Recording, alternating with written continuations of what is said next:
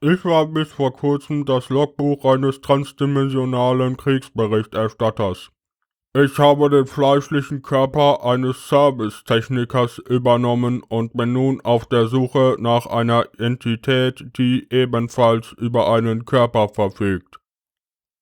Ich mag Spaziergänge bei Mondschein und sexuelle Interaktion mit Unbekannten. Du solltest etwas von Rhetorik, ich meine Erotik, verstehen. Bei Interesse melde dich unter der Chiffre 11P9. Münzfernsprecher belauscht.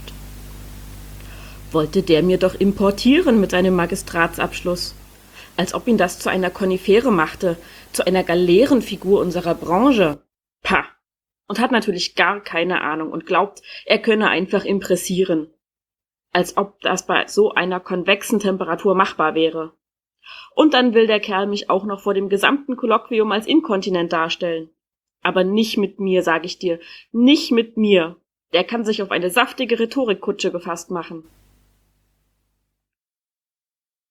Treffen sich ein allegorisches Hendiadioin, ein tautologischer Euphemismus und eine ironische Pleonasmus-Ellipse. Sagt das Hendiadioin, eine Wahl Donald Trumps zum Präsidenten wäre echt der endgültige Untergang des westlichen Abendlandes.